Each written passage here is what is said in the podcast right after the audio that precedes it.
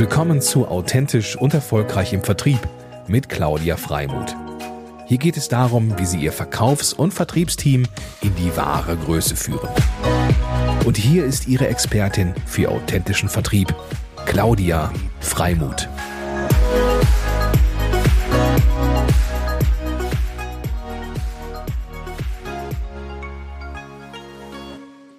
Mein moin, lieber Kai. Ähm, herzlich willkommen zum Mutmacher-Podcast für authentischen Vertrieb. Ähm, ganz großartig, dass du dir heute die Zeit genommen hast und du sogar ja, mit uns im Café sitzt. Wie geil ist das denn bitte?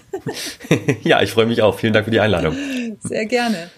Ja, du bist Zukunftsforscher, ähm, was ich ja echt auch mega spannend finde, weil ähm, gerade in diesen Zeiten ist es ja so, dass es einfach, ähm, dass jeder eigentlich am liebsten eine Glaskugel haben wollen würde, um zu gucken, was geht so ab und ähm, wir das aber umso weniger ja wahrscheinlich äh, irgendwie einschätzen können, aber vielleicht hast du ja sogar andere Worte dafür. Also mir kommt es zumindest so vor, als wenn keiner eigentlich äh, so wirklich sagen kann, was, was in Zukunft passiert. Aber ähm, ich finde es ganz toll, dass wir sozusagen hier einen Austausch haben und ähm, den kurz und knackig für unsere Zuhörer, moin moin übrigens, liebe Zuhörer, ähm, auch ähm, ja, teilen können und bieten können. Ähm, du bist Zukunftsforscher, bist aber auch Autor äh, und bist aber auch Berater. Ähm, vielleicht sagst du uns in ein paar Worten einfach auch nochmal, was dich ausmacht. Ähm, und du sitzt, glaube ich, in Leipzig, oder?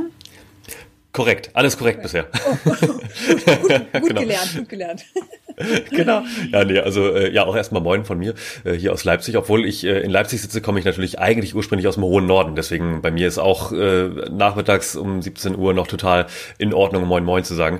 Ähm, genau, ich bin Zukunftsforscher. Was macht mich aus? Ähm, ich habe mich immer schon äh, mit Zukünften gerne beschäftigt mhm. und lange schon darüber nachgedacht, äh, was eigentlich die Eigenschaften sind von Zukunft oder eben Zukünften, von Gestaltbarkeit, von Optionen und ähm, das hat natürlich auch viel mit individueller Entwicklung zu tun, aber natürlich am Ende auch äh, und davon lebe ich sozusagen jetzt inzwischen, äh, das Ganze für Unternehmen oder Organisationen zu tun, also professionell mhm. in die Zukunft zu schauen und äh, das kann man natürlich auf verschiedenen Wegen tun. Ähm, ich bin einer, der sich auch auf Bühnen und vor Kameras wohlfühlt, deswegen tue ich das relativ gerne und oft also in Form von Vorträgen oder ähm, was auch immer. Äh, ich schreibe gerne und viel und das tue ich für Kunden, das tue ich auch für mich selbst. Äh, und genau der letzte Teil Beratung. Also ähm, ich helfe Unternehmen dabei, ähm, in ihre eigene strategische Zukunft zu schauen, also Foresight. Ähm, bin da aber immer nur der, der Faktor, der sozusagen reinhüpft, äh, kurz hilft und dann wieder weggeht, weil Strategie langfristig ist nicht mein Ding. Mhm, verstehe. Und, und Foresight hat es noch einen, einen tieferen Hintergrund, also der Begriff an sich? Stammt auch tatsächlich aus der, ähm, ja, also aus, äh, aus so einer Mischung, aus der Verheiratung sozusagen von Strategie äh, mhm. und eben mal Zukunftsforschung, wo man sagt, ähm, mit den richtigen Werkzeugen kann man zwar auch die Zukunft nicht vorhersagen, aber man kann einer, einer Organisation ähm, die ähm, ja, die Methodiken beibringen, die es braucht, um ja resilient, wie es immer so schön heißt, zu, zu werden, um sich zumindest gedanklich, also als Organisation natürlich strategisch äh, darauf vorzubereiten, was könnte passieren und was, ähm, was können wir sozusagen in unsere Aufbauorganisation schon mitdenken, um jederzeit auch auf unerwartete äh, Entwicklungen reagieren zu können. Stichwort Agilität. Okay, okay. Und du schreibst tatsächlich auch gerade jetzt ein aktuellen Buch, äh, wenn ich das richtig erinnere. Ähm, richtig. Magst du da schon so ein bisschen äh, ein paar Inhalte teilen? Ja, super gerne, wenn ich darf. Also äh, bislang, du, du, hast es schon ein bisschen angedeutet, äh, bislang habe ich immer an Büchern mitgeschrieben oder Blogs geschrieben oder was auch immer für Texte geschrieben, alles Mögliche. Und ähm, dann kam ich natürlich immer zu dem Punkt zu sagen, naja, warum nicht mal ein eigenes Buch schreiben? Und seit ungefähr einem Jahr sitze ich nun also daran. Ähm, ist natürlich nicht das Einzige, was ich mache. Und ähm, das dreht sich natürlich auch um Zukunftsforschung. Mhm. Äh, das ist der eine Block. Der zweite Block ist, was kann eigentlich aus meiner Perspektive ähm, die Zukunftsforschung dazu beitragen, genau das, was ich gerade gesagt habe, so strategische Vorausschau, ein bisschen besser zu untermauern. Äh, da geht es so ein bisschen in Richtung Megatrends, da will ich nicht zu viel verraten, weil ich eigentlich mit Megatrends ein Problem habe. also sozusagen die nächste Welle dahinter. Ähm, und der dritte Teil ist dann tatsächlich Perspektiven auf Zukünfte und vor allem auf Unsicherheiten. Also Ungewissheit, ähm, die Toleranz, die Resilienz, äh, welche Skills brauche ich als Person, aber auch als Organisation, um mit ungewissen Zukünften umzugehen. Mhm. Und so wird aus meiner Sicht sozusagen ein, ein, eine ziemlich runde Story daraus und erscheinen soll das Ganze idealerweise noch dieses Jahr, ähm, aber ich glaube, es wird verlagsseitig knapp, deswegen eher nächstes Jahr. Mhm. Ja, cool, super. Und ähm, hast du schon, hast du schon mal ein Buch geschrieben eigentlich? Kein eigenes, also keine Monografie. Ähm, okay. Es gibt ein paar, wo mein Name mit draufsteht, tatsächlich. Aber ähm, wie gesagt, das wird meine erste Monografie. Ja, cool. Und äh, das nächste Projekt danach wird dann die Promotion. Oh, wow, sehr schön. Wird dann noch hinterhergeschoben. wo du gerade so im Schreiben bist, ne? Ja, eben, genau. Und im Forschen. Cool. Und ähm, wenn man nochmal auf die Zukunftsforschung eingeht und ähm, wenn ich jetzt nochmal, wenn ich mir sozusagen in die, in die ähm, Lage der Hörer reinversetze, ich überlege, Mensch, wenn er so seine Vorträge hält über Zukunftsforschung, was, was ist das dann zum Beispiel? Also wie und wie weit kannst du Zukunft dann überhaupt in Anführungsstrichen vorhersagen? Ist ja wahrscheinlich irgendwie so einer der klassischen Fragen, die äh, gestellt werden. Mhm. Also dazu habe ich immer ganz praktisch mein, mein wichtigstes Werkzeug zur Hand, um äh, zu zeigen, dass ich natürlich ah! hier an der Glaskugel einstellen kann, ähm, wie viele Jahre im Voraus ich das wissen will. Nee, ist Quatsch. Ähm, aber Glaskugel ist tatsächlich so ein Ding, was jeder Zukunftsforscher irgendwann mal geschenkt bekommt, äh, weil es natürlich der schönste Gag ist. Ne? Also was macht denn ihr eigentlich im Studium der Zukunftsforschung? Also das ist ja wirklich ein Masterstudiengang, den ich auch studiert habe. Ähm, und da heißt es immer, ja, erstes Semester ist Glaskugel, zweites Semester ist Kaffeesatz. Ähm, und je nachdem, was du benutzt, kannst du eben halt fünf, zehn oder hundert Jahre vorher sagen.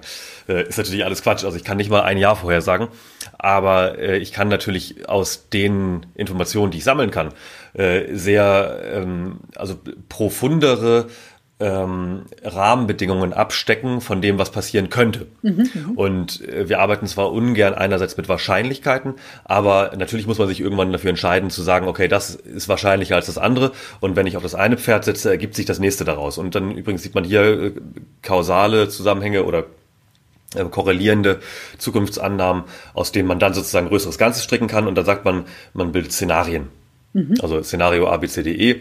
Ich habe beispielsweise äh, irgendwann im September, Oktober ein Szenario erstellt über die US-Präsidentenwahl, ähm, was dann aber stattfand gestern, also am 20. Januar, mhm. zur Vereidigung von Joe Biden. Mhm. Und da habe ich, wie gesagt, in, nach ziemlich viel Recherche und Gesprächen und so weiter, habe ich im September, Oktober dieses Szenario geschrieben, ist auch öffentlich einsehbar, ähm, wo ich beschrieben habe, was in den nächsten drei Monaten passiert.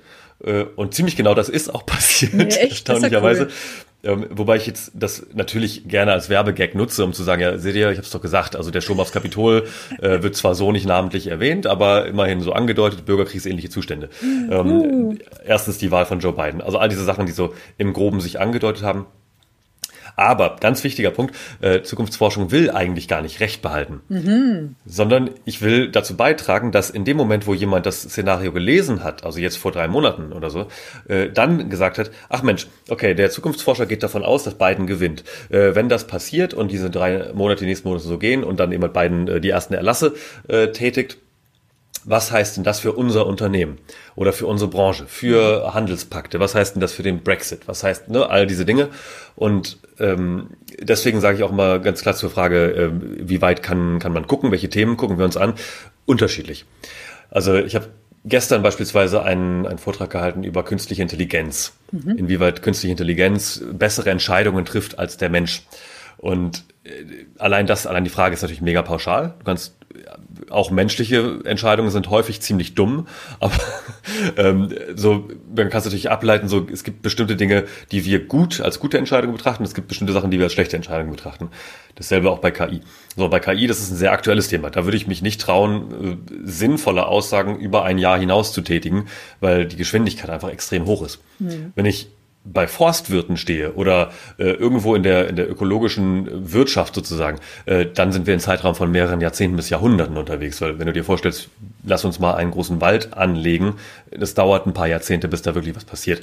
Und so, also so diese Zusammenhänge, je nachdem, in welchem Ökosystem du unterwegs bist, gibt es zwar immer die Zusammenhänge zwischen verschiedenen Systemen, mhm. aber danach bemisst sich auch am Ende die, ähm, die, die Zeitschiene, nach der man, ich finde, seriöse Aussagen tätigen kann. Immer aber mit dem Disclaimer, auch wenn ich jetzt was sage, das heißt noch lange nicht, dass es so wird.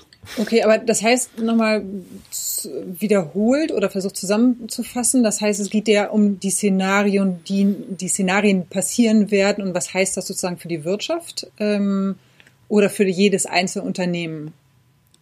Das kommt immer ganz drauf an auf den Adressaten, mhm. genau. Mhm. Also, hast, du, äh, hast du vielleicht ein Beispiel, so ein abstrakt, also nicht kein abstraktes, sondern eins, also muss ja keinen Namen nennen, aber vielleicht gibt's ja neben der Joe Biden-Geschichte, die ich übrigens ziemlich cool finde, die sollten wir übrigens auch in die Shownotes nochmal packen, also die Verlinkung.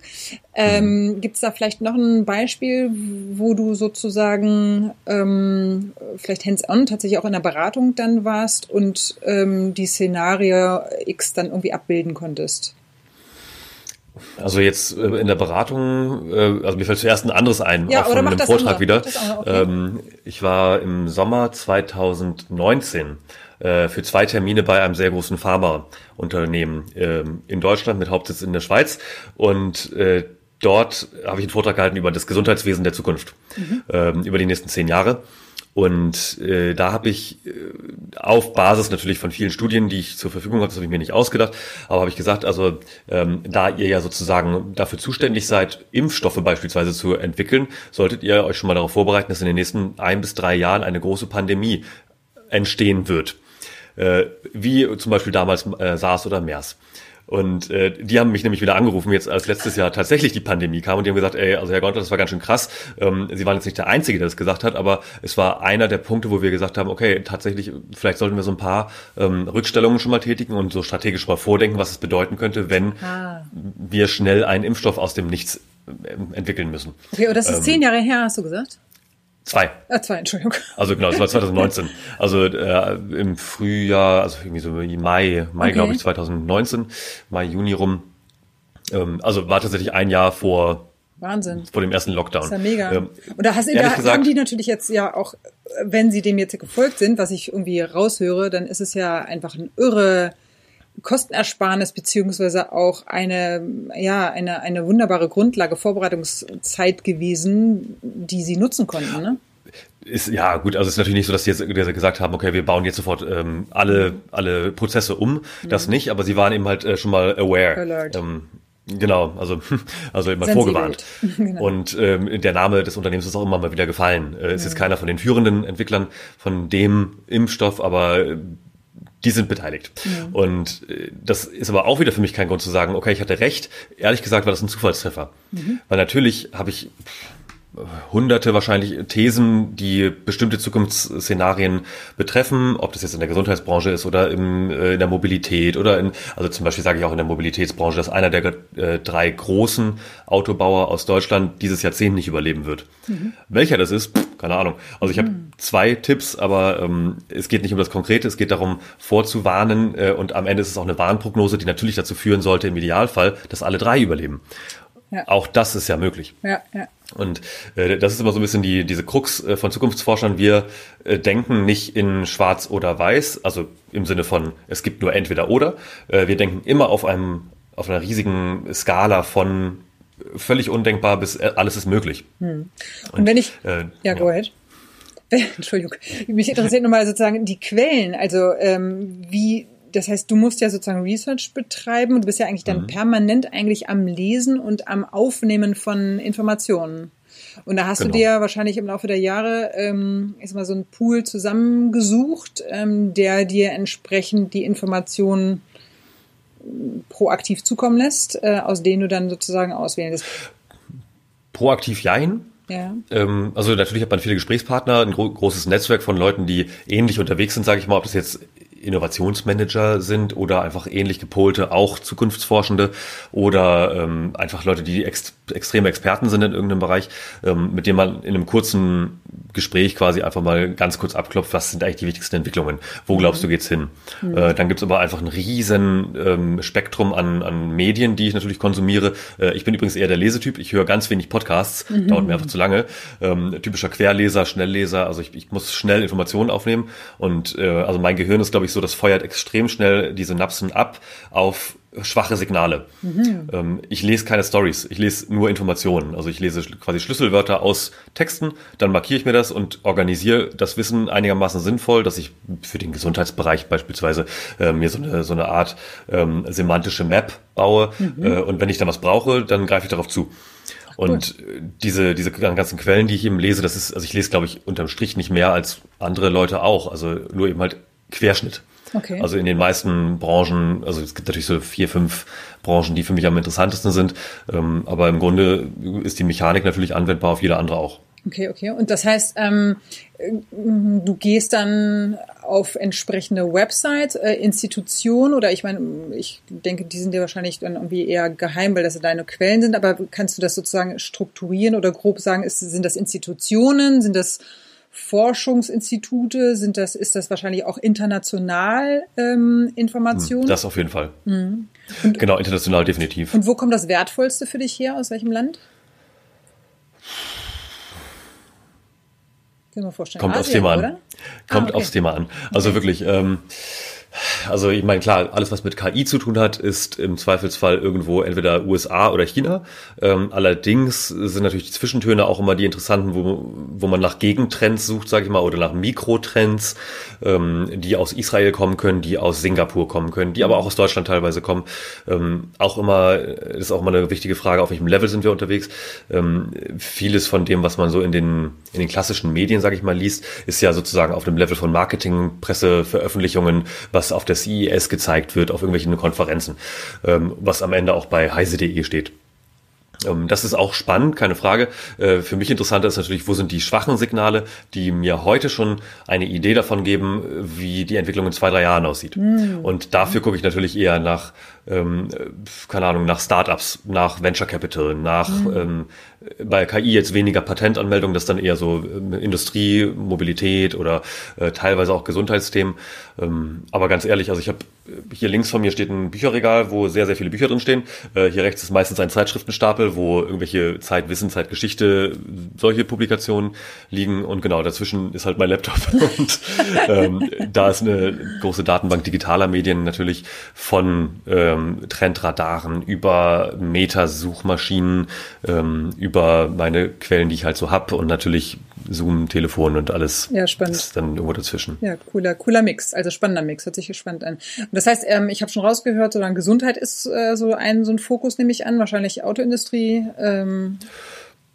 Lustigerweise sind die beiden eher die, die oft an mich herangetragen werden und ah, dadurch okay. sind sie zum, zu dem Thema geworden. Äh, meine drei Hauptthemen sind eigentlich künstliche Intelligenz, mhm. was ja auch wieder ein Querschnittsthema an sich schon ist. Mhm. Dann das zweite ist alles, was mit Klimawandel zu tun hat, mhm. ob das jetzt industriell ist oder ob das äh, Lebensstil ist oder Ernährung oder you name it.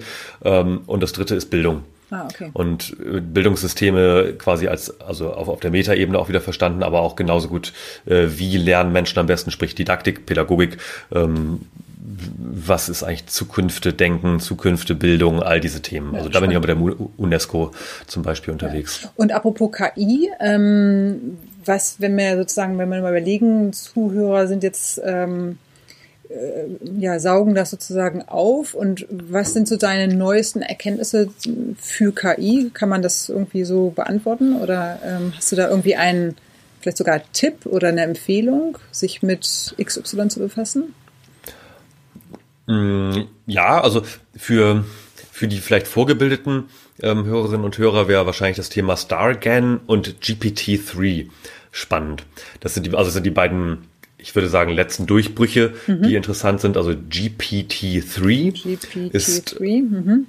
ist im Grunde ein, ein Sprachmodell von OpenAI entwickelt, das, naja, also die desillusionierten Techno oder Techniker sagen, ähm, ist im Grunde eine Vorhersage, was normalerweise Menschen sagen würden.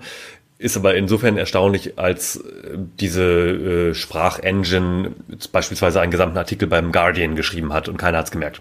Krass. Ähm, wird natürlich schon eingesetzt genau für das. Also wurde letztes Jahr schon mal ähm, als zweite Version vorgestellt, dieses, nee, ähm, vorletztes Jahr, ähm, 2020 dann Nummer drei. Ähm, einige Studierende haben damit ihre Hausarbeiten schreiben lassen, hat keiner gemerkt. Äh, also es ist schon heftig. Du gibst quasi eine, ein paar Stichworte ein, was die Engine machen soll und die schreibt dir einen Text. Halleluja. Und das ist natürlich äh, powerful, genau. Ähm, wahnsinnig viele Chatbots basieren auf ähnlichen Modellen, äh, wo du einfach nicht mehr, gerade auch bei Twitter oder so, auf 160 Zeichen natürlich nicht sehen kannst, ist es jetzt von den Menschen oder von dem Bot. Wahnsinn, und ja. äh, in, insofern, also äh, zu bestimmten Stoßzeiten ist tatsächlich auch schon die Internetkommunikation äh, über die Hälfte der Kommunikation in der Sekunde stammt dann inzwischen schon von Bots an manchen Tagen. Und das ist schon, das sollte einem schon zu denken geben, weil natürlich auch alles in Richtung Deepfake und Fake News äh, Hardcore ausgenutzt wird, genau auf dem Level von, von wem auch immer, ob es jetzt Regierungen sind oder NGOs. Ähm, das ist krass. Ähm, und ein ähnliches Modell, was aber eher nicht, nicht Text, sondern Bild ähm, ja, manipuliert oder simuliert, wie du willst. Äh, das ist dieses StarGAN, also GAN, das steht für das ähm, G äh, General Adversarial Networks, also im Prinzip so eine neuronale Netzwerkgeschichte, die ähm, Bilder und auch Videos äh, komplett faken kann oder eben mit Vorgaben manipuliert. Und das könnte dazu führen, dass äh, dass der Trend, der sich in Hollywood beispielsweise und in anderen Filmstudios eh schon eingesetzt hat, dass äh, man quasi nur noch mit Schauspielermodellen arbeitet und viel dann an, animiert wird, gerade die heftigeren Sachen so von Avengers oder so, da ist ja, da brauchst du keinen Stuntman mehr für, sondern das wird einfach ähm, simuliert. Ähm, in Zukunft, in Zukunft brauchst du nicht mal mehr einen Schauspieler dafür. Wahnsinn. Ja. Das ist schon krass. Und wenn du das natürlich kombinierst, hast du dann wirklich die richtig krassen Deepfake-Geschichten, äh, die, keine Ahnung, äh, Donald Trump beim Abschied aus dem Weißen Haus vielleicht noch ähm, gestehen lassen, dass er eigentlich Hillary Clinton liebt oder so. Und das kann man dann schon fast gar nicht mehr sagen, ob es jetzt wirklich echt ist oder fake. Und äh, die kommen, die beiden Unternehmen, das sind ja Unternehmen, nehme ich an, äh, kommen aus, aus Amerika dann? Oder, ähm, ja, okay. also äh, OpenAI ist tatsächlich eine interessante Geschichte, weil es nicht so richtig ein Unternehmen ist, sondern eher ein Zusammenschluss verschiedener, also wie so ein Konglomerat, die sich eigentlich zusammengeschlossen haben, um auch auf ethische Missstände von KI-Entwicklung hinzuweisen. Mhm. Denn wenn es ein großes Thema der KI dieses Jahr spätestens gibt, dann ist es ja auf jeden Fall die ähm, Verstärkung von kognitiven Verzerrungen, sprich diskriminierende Biases, äh, ob das jetzt sexistisch ist oder rassistisch, wo ähm, zum Beispiel auch künstlich intelligente ähm, äh, Seifenspender äh, dunkelhäutige Hände nicht erkennen. Das ist nicht, weil die KI dumm ist, sondern weil die Programmierer dumm sind. Also mm. so und äh, solche Themen sind eigentlich da ähm, eher ähm, vordergründig dabei, aber die wollen eben auch gute KI entwickeln und äh, dabei kam jetzt zum Beispiel GPT-3 bei raus. Okay, cool. Ja, Wahnsinn. Ja, da sind wir gespannt, wie sich's entwickelt sozusagen. Wenn wir jetzt nochmal den Schwenk machen in Richtung äh, Vertrieb. Ja. Ähm, das ist ja sozusagen letztendlich auch ähm, immer das Oberthema beim Mutmacher-Podcast für authentischen Vertrieb. Hm. Ähm, Gibt es da irgendwie eine Story, die du teilen möchtest, kannst, ähm, die irgendwo, ja, die du, die du irgendwie inspirierend findest für die Zuhörer, um es vielleicht selber ähm, da zu sensibilisieren oder selber für sich zu nutzen? Ähm, Gibt es da etwas, was sozusagen in der Vergangenheit ähm, du gut fandest oder dich erfreut hast über ein Erlebnis vielleicht? Auf jeden Fall. Ja, also eins, eins auf jeden Fall. Also ich eins, muss, ganz ehrlich, muss ganz ehrlich gestehen, ich bin, ich bin ja selbst, ähm, obwohl Solo-Selbstständiger, ähm, hochgradig abhängig von dem Netzwerk, äh, extrem. Mhm. Ähm, und ich äh, bin, würde ich von mir sagen, ganz schlecht im Vertrieb. Ähm, zumindest in dem Moment, wo man wirklich Vertrieb machen soll, im Sinne von auch mal Abschlüsse erzielen. Also ich kann gut öffnen und ähm, ich brenne halt für meine Themen. Ich stehe gerne auf der Bühne, dadurch, dass ich Inhalte teilen will, dass ich Menschen zum Nachdenken bringen will. Ähm, aber dann sind sozusagen die, wie man sagen würde, die Leads geöffnet ähm, und dann soll bitte jemand anders irgendwas machen, also herausfinden, ob da irgendwo ein Need wirklich ist. Aber eine Situation war wirklich lustig. Ich war vor drei oder vier Jahren irgendwann mal in Stuttgart für einen Vortrag. Ähm, ich überlege gerade, wo das jetzt war, weil egal, Kunde wahrscheinlich egal. Ähm, jedenfalls ähm, musste ich den letzten Flug erwischen, weil ich nämlich am nächsten Morgen, äh, normalerweise innerdeutsche Flüge, ich weiß, sind schlecht, aber ich musste nach Leipzig zurückfliegen, um am nächsten Morgen in Leipzig eine Veranstaltung wahrzunehmen. Dieser letzte Flug ging irgendwie um 18 Uhr irgendwas. Und äh, gerade zumal ja Leipzig jetzt nicht der allergrößte ähm, Passagierflughafen ist, äh, ging halt auch nur noch der. So, und äh, wie es dann so kommen musste, äh, kam dann von EasyJet die Durchsage, drei, drei Minuten nach Boardingbeginn oder sowas, äh, ja, sehr geehrte Passagiere, tut uns leid, wir müssen leider den Flug canceln. Und man hörte an den anderen Gates auch, äh, EasyJet, ja, tut uns leid, wir müssen leider den Flug nach Hamburg auch canceln und nach Berlin wird auch gecancelt und nach oh Dresden auch und whatever. Also EasyJet hatte irgendwelche ganz schlimmen Probleme mit ihren Excel-Tabellen. Und äh, dann hörte man so dieses kollektive Stöhnen.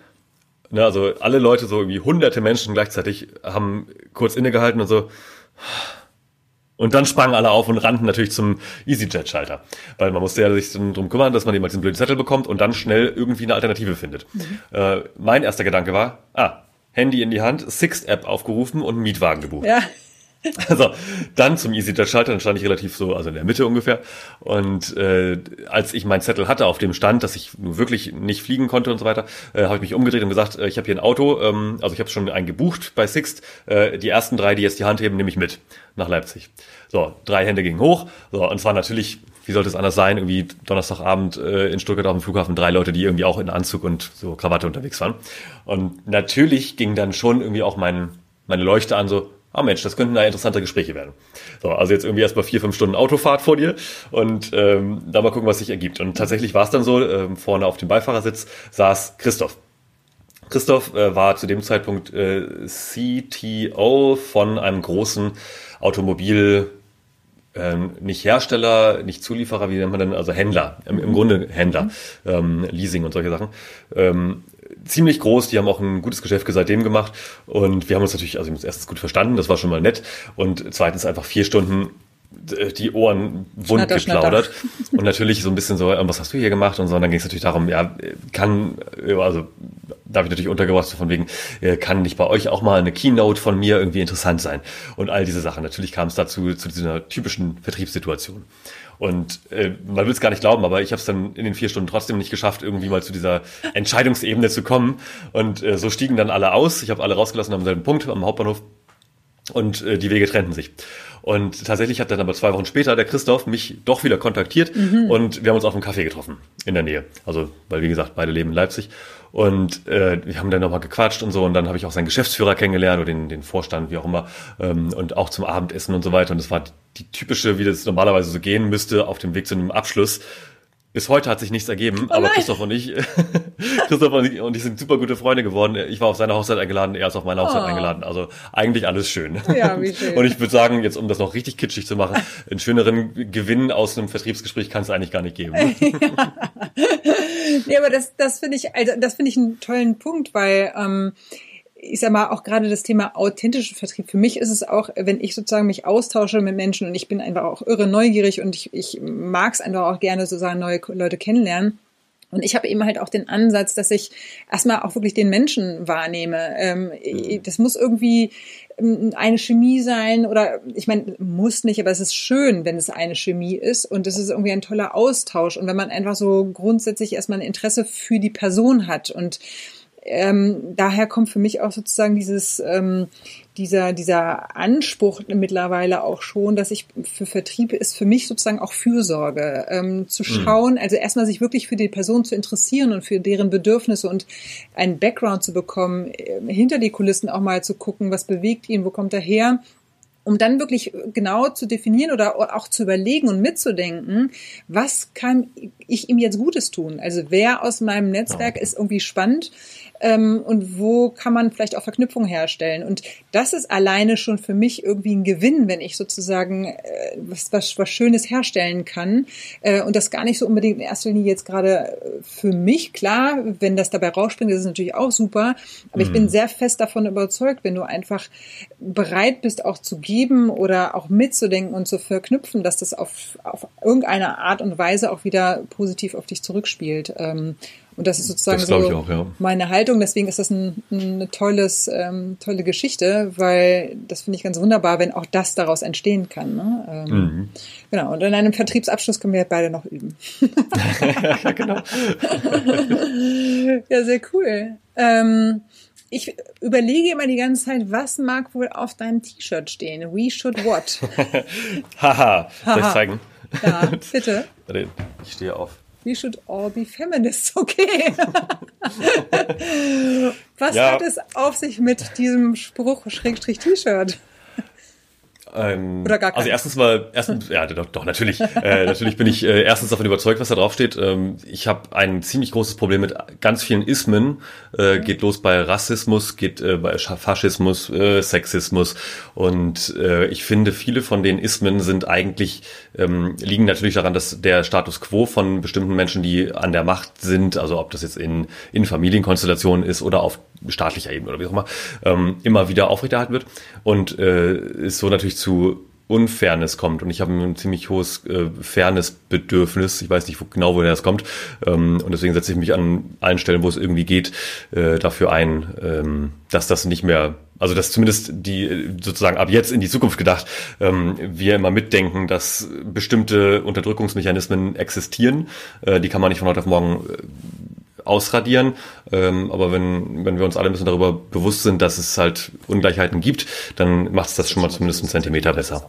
Ja, sweet. Das ist doch eine schöne Abschlussgeschichte. okay, weil wenn ich sehe, äh, wir haben jetzt auch schon wieder eine halbe Stunde gequatscht, es ging um wie, äh, ja, weiß ich auch nicht, wie gefühlt drei Minuten. wie immer. Wie immer, genau, wenn wir quatschen. Ähm, herzlichen Dank äh, für all die Inspirationen. Äh, es war ein großes Vergnügen. Sehr gern. Ich ähm, ja, werde auf jeden Fall dich weiterempfehlen, weil ich habe dich ja auch in einem, äh, wir haben uns ja letztendlich in einem in einer Veranstaltung kennengelernt, wo du einen ganz, ganz tollen Vortrag gehalten hast, ähm, der mich sehr inspiriert hat und eben halt auch so eine Bodenständigkeit hatte, ne? Also sozusagen diesen Impuls, ähm, mich anzuregen, über die Zukunft nachzudenken und auch ganz tolle neue Gimmicks hatte, aber gleichzeitig eben auch was Bodenständiges und das fand ich eine ganz tolle Kombination, die ich so oft bei Zukunftsforschern irgendwie nicht erlebe. Deswegen hm. war das ähm, sehr inspirierend für mich und vielen Dank auch nochmal dafür. Insofern, Ach schön, oh, da freue ich mich. Ah, das nach all den Jahren. Ah. Wie schön. freue ich mich. Dann ganz lieben Dank. Ähm, liebe Grüße ja, nach sehr Leipzig gerne. Ich ins Café. Und genau. äh, we, we keep in touch und ähm, liebe Grüße. Ich hoffe, liebe Hörer, ihr habt ähm, viel mitnehmen können. Ähm, die Shownotes kommen dann nochmal darunter mit den Inspirationen, die du uns gegeben hast und dann freue ich mich ähm, auf bald und ähm, ja, lass es dir gut gehen und viel Erfolg. Du ebenso. Ganz lieben Dank und äh, bleib gesund und vor allem munter. Ja, mach ich glatt. Ciao. Ciao.